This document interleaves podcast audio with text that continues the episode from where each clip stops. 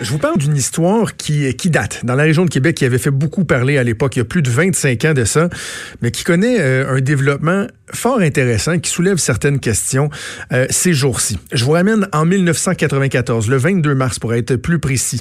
À ce moment-là, il y a un homme dénommé Maurice McIntyre et euh, lui et deux de ses complices avaient planifié un vol d'argent, euh, un vol donc euh, aux Galeries de la Capitale à Québec, la succursale de la Banque de Montréal. Eux s'en sont pris à des agents de sécurité de la firme Secure pour voler une somme de 766 000 C'est quand même pas rien. Il y a 25 ans, là, 766 000 et dans le feu de l'action, ben, il y a une fusillade qui a éclaté et il y a un agent, l'agent Alain Labry, qui est âgé de 35 ans, qui a été atteint mortellement par M. McIntyre. Ça fait donc 26 ans que euh, cet homme-là, Maurice McIntyre, est en prison. Il faut dire qu'il a passé 40 de ses 60 années de vie en prison. C'est quelqu'un qui avait déjà de lourds antécédents a tenté d'obtenir des libérations conditionnelles à plusieurs reprises et hier, il y est parvenu. donc, une, certaine permission, une libération conditionnelle qui va lui permettre donc de sortir cinq jours par semaine pour aller à l'école. Oui, à 60 ans, il va retourner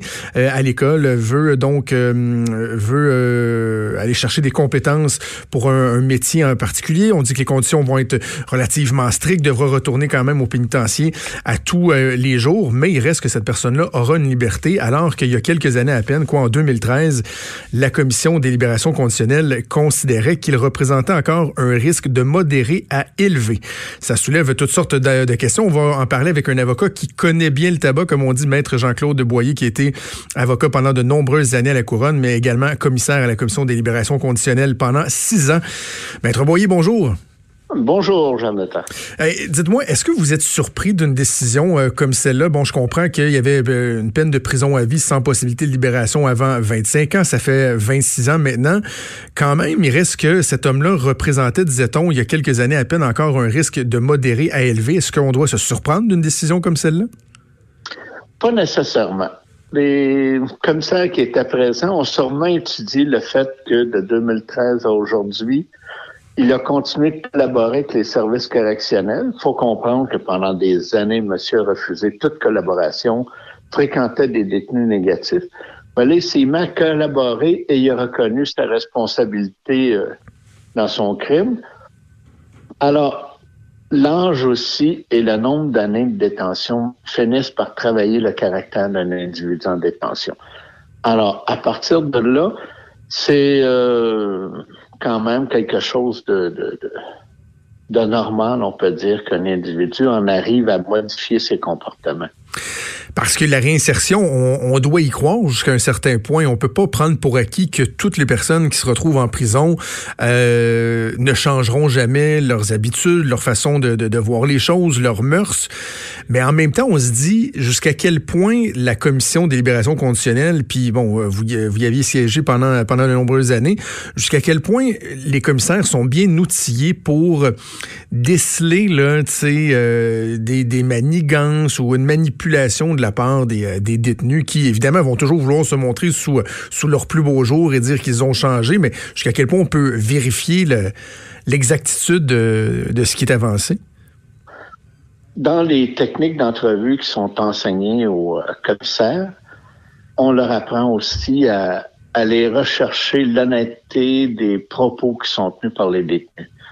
Et euh, ça, c'est un élément fondamental. Dès autant l'attitude, les regards, la, le comportement d'un individu peut trahir un manque d'honnêteté. Alors ça, c'est un élément important chez les commissaires. C'est sûr qu'actuellement, il y a une problématique à travers tout le Canada chez les commissaires, c'est que depuis 2018, le gouvernement en place a décidé que tous les commissaires qui étaient présents, ou presque, très peu, ont été renouvelés ce qui n'a pas permis aux commissaires d'avoir l'encadrement de commissaires d'expérience. Normalement, il y avait deux à trois nouveaux commissaires par année, ce qui est normal. Et pendant les 15 à 18 premiers mois, il ne siégeait qu'avec des commissaires d'expérience. OK. Là, on a fait table rase des commissaires d'expérience presque. Et euh, les nouveaux commissaires n'ont pas la chance d'avoir cet encadrement-là en audience. Ça, c'est sûr que ça crée un péril en la demeure. Parce que les, réflexes sont moins aiguisés, si on veut. Là. Ils peuvent, euh, ils peuvent, bon, peut-être plus facilement s'en faire passer une petite vite, euh, comme on dit. D'ailleurs, ben, vous, vous, faites référence, tout ce débat-là a été soulevé notamment avec euh, le, meurtre de Marilyn Lévesque, bon, puis Eustachio à Galézé, qui a vu des conditions qui ont fait beaucoup discuter. Ça met ça en lumière, le manque de formation et de préparation de, des commissaires aujourd'hui. C'est principalement un manque d'encadrement en audience qui a été problématique. Au point où, moi, la commission m'a gardé, non pas comme commissaire, mais comme formateur pendant une période d'environ six mois après la fin de mon mandat de commissaire, avec une autre commissaire. On était là tous les jours euh, pendant un bon bout de temps, ensuite à temps partiel, pour aider les commissaires à bien étudier les dossiers, bien comprendre les, conséquences. Mais on n'avait pas le droit de les accompagner en audience et on ne pouvait pas leur dire quelle décision prendre. Ça, c'est leur autonomie complète. Mais euh, c'est là qu'un commissaire qui est assis d'expérience à côté d'un nouveau commissaire pendant euh, un an, un an et demi, va beaucoup les aider pour euh, leur expliquer l'approche dans les questions, comment considérer le dossier, quels sont les éléments pertinents là, à aller chercher en audience, cibler en fin de compte les éléments en audience. Ça, ça s'est pas fait et développer les bons réflexes, vérifier que tout a été fait adéquatement. Dans le cas de M. McIntyre, les commissaires ont quand même accordé les permissions de sortir, mais le modèle le plus sans escorte, mais le modèle le plus encadré qu'on peut dire. OK. Il part le matin, il revient à la fin de ses, cours, il revient au pénitencier. Monsieur est dans un minimum, si j'ai bien compris. Et euh, un minimum, c'est au niveau de la sécurité du pénitencier. Donc, ils sont plus libres de circuler à l'intérieur du pénitencier.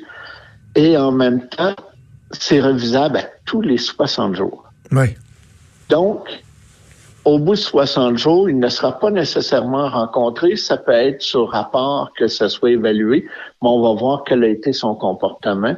Et euh, s'il fait un pas de côté, c'est désolant, mais dans cette forme de, de semi-liberté, c'est désolant pour lui, mais il va être retourné au pénitencier. Pour ça, l'encadrement va quand même être serré et il va être rencontré régulièrement chaque semaine par son agent au pénitencier. C'est pas la même chose qu'une maison de transition. Là. Et lorsqu'on parle d'encadrement, il y a, bon, on se comprend bien euh, s'assurer que les conditions sont, euh, sont respectées, mais aussi, j'imagine que l'encadrement, ça veut dire outiller ces personnes-là parce que, euh, et sans parler nécessairement du cas précis de M. McIntyre, mais pensons à un cas de figure d'une personne qui a passé des dizaines d'années, la majorité de sa vie derrière les barreaux, peut avoir les meilleures intentions du monde, mais une fois relâché dans la société, euh, avec des tentations qui sont présentes, euh, une adaptation qui est pas évidente, s'ils sont pas bien outillés, il peut y avoir un risque que malgré toutes les bonnes intentions, finalement, la personne finisse par retourner du, du côté sombre. C'est sûr, Jonathan, qu'on travaille toujours avec des individus et dans le cas de M. McIntyre, un individu qui a un passé très lourd. Ouais. Mais cet individu-là, il a la première chance en 26 ans d'aller à l'extérieur. Le monde a complètement changé en 26 ans. Là. On a juste arrêté un feu rouge, puis regardez, euh, la moitié des, conducteurs sont en train de parler tout seuls dans leur véhicule. il n'a pas vu ça, lui, M. McIntyre. Là. là il connaît pas ça. C'est quand même un phénomène. Et dans les banques, il y en a à peu près plus d'argent. là. Ouais. Ça aussi, c'est toutes des choses qui ont changé et que monsieur n'a pas connu comme tel. Mais en même temps, lui, c'est de se dire, écoute, j'ai 60 ans, j'ai fait la majorité, les deux ça de ma vie en, prison ou en pénitencier. J'ai l'intention de profiter de ce qu'on m'offre et je vais respecter qu'est-ce qu'il en est. C'est là-dessus que les commissaires lui ont accordé sa semi-liberté. C'est qu'il a vraiment prouvé qu'il y avait la motivation de réussir ça.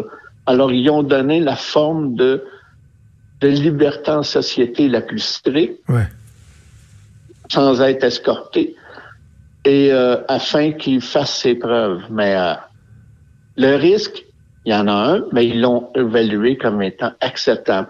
Parce que le premier critère à respecter des commissaires, c'est le risque pour la société. Et pour le public en général. Et, on va se dire, on va se dire, Maître Boyer, le risque zéro, ça n'existe pas. Tu sais, à une autre époque, moi, j'ai, j'ai travaillé dans, dans le milieu aéroportuaire, puis lorsqu'on parlait des, des risques de reliés à l'aviation, ben, si vous voulez avoir un risque zéro, restez chez vous, tu sais, parce que le risque zéro n'existe pas. Donc, j'imagine, tu sais, c'est un peu le même, le même principe lorsqu'on parle de, de libération conditionnelle. On veut minimiser le risque, mais en même temps, on, on peut pas avoir des garanties absolues non plus, là. Non, parce que l'humain étant ce qu'il est, on ne peut pas savoir exactement comment il va réagir. Et qui, euh, on va vous donner un exemple très simple, qui un jour au volant n'a pas ragé contre un autre conducteur? Pourtant, on dit que la rage au volant, c'est malsain. Hmm. Mais tout le monde un jour a dit, regarde cet individu-là, ça n'a aucun bon sens comment il conduit, puis on va, on va être choqué contre. Alors, tout le monde a quand même son caractère. Mais au Canada, on a le meilleur système de réinsertion sociale des individus. Ah oui. Et on est admiré dans le monde. Les gens viennent de partout pour trouver comment on fait. Le seul coin de la planète où on ne sait pas leur réussite parce qu'on a peu de contacts, c'est les pays scandinaves. On sait qu'ils ont un bon, bon succès, mais ils viennent pas vraiment dans ces, ces réunions-là internationales. Mais autrement, on est considéré par les autres pays comme ayant le meilleur système de réinsertion sociale de ces détenus. N'oublions pas qu'à tout temps, chaque jour, il y a environ 1000 détenus qui ont tué quelqu'un, qui sont en liberté au Canada, et il y en a très peu qui font commettre des crimes violents. Ouais. C'est l'autre statistique qu'on a tendance euh, à retenir hein, lorsqu'il y a, lorsqu'il y a des, des récidives. Dites-moi, Mme Boyer, avant qu'on se laisse, il y a un élément qui, qui accroche dans le cas de M. McIntyre, c'est que au-delà de, de, de, ses admissions, euh, des efforts qu'il a fait pour euh, faire de l'introspection, changer, etc., il y a des gens qui accrochent sur le fait qu'il n'a jamais voulu dénoncer ses complices. Les deux personnes qui étaient avec lui lors euh, du vol en 1994, il n'a jamais voulu encore à ce jour, il ne veut pas dénoncer ses complices qui ont jamais été arrêtés. Est-ce que ça aurait pu être un motif suffisant pour la libération, la commission des libérations conditionnelles pour euh, ne pas lui octroyer cette libération euh, contrôlée-là? D'après ce que j'ai lu, ça a été pris en considération par les commissaires. C'est probablement ce qui leur a fait prendre la décision en délibéré. C'est d'évaluer là quelle était l'importance de ça par rapport à sa motivation et sa responsabilisation. Mais euh, oui, c'est un élément qu'on prend en compte. Mais est-ce que ça venait vraiment augmenter le risque, le fait qu'il n'a jamais voulu dénoncer que monsieur est une personne qui respecte la loi du silence, comme on mhm. appelle? Ben, Maître Jean-Claude Boyer, c'était fort éclairant. Merci beaucoup de nous avoir parlé aujourd'hui. Parfait, Jonathan. Merci, bonne journée au plaisir. Alors voilà, euh, donc euh, Maurice McIntyre qui va euh, recouvrir une certaine liberté. Hein, je pense qu'on l'a bien mentionné avec Maître Boyer. des conditions très strictes, une liberté bien encadrée, devra retourner au pénitencier à tous les jours. Je sais que ça soulève beaucoup de questions et les, les gens qui me, qui me suivent ou qui me lisent depuis de nombreuses années, j'ai tendance à être à avoir un un côté assez conservateur sur la question des peines de prison, des libérations conditionnelles, parce que je trouve que on donne trop souvent des sentences bonbons. Par contre, il y a un principe qui est bien clair dans notre système de justice, c'est que lorsque vous euh, êtes reconnu coupable d'un meurtre au premier degré, ben, c'est sans possibilité de libération avant euh, un minimum de 25 ans. Ce qui ne veut pas dire que vous allez automatiquement être remis en liberté, mais le cadre, c'est celui-ci. Après 25 ans, si vous démontrez que vous n'êtes pas un risque important, ou en tout cas qu'on n'a pas de raison euh, de croire qu'il y aura récidive, que vous avez droit à cette j'ai envie de dire deuxième chance. Certains pourraient dire, oui, M. McIntyre, il y en a peut-être eu deux puis trois chances, là. Passé 40 ans en prison. Il reste que là, il a passé 26 ans euh, derrière les barreaux clairement démontré, je disais des documents, bon, clairement, il y a un effort, il est sobre depuis une quinzaine d'années. Certains diront comment ça, 15 ans, il était en prison? Ben oui, en prison, euh, ils ont souvent accès euh, à euh, des, substances. Mais depuis 15 ans, il est sobre, il a travaillé sur lui-même. Évidemment, on accroche un peu sur le fait qu'il n'a pas voulu dénoncer ses complices. Là, c'est loin d'être anodin, puis on peut comprendre que la famille éplorée peut être choquée de ça, mais en même temps, si on est une société qui croit au principe de réinsertion sociale, il faut quand même qu'on puisse dans certaines circonstances, dire, ben oui, le risque zéro n'existe pas, mais on pense que cette personne-là a suffisamment cheminé. Et c'est donc la conclusion à laquelle en est venue la commission des libérations conditionnelles. Fort intéressant la discussion avec Maître Boyer, parce qu'évidemment, on a été échaudés dans les dernières semaines, les derniers mois, avec toute l'histoire du, euh, du dossier euh, d'Eustachio Galézé. Euh, il y a tout, tout aussi le contexte de manque de formation des nouveaux commissaires, le manque d'encadrement auprès des commissaires qui soulève des questions.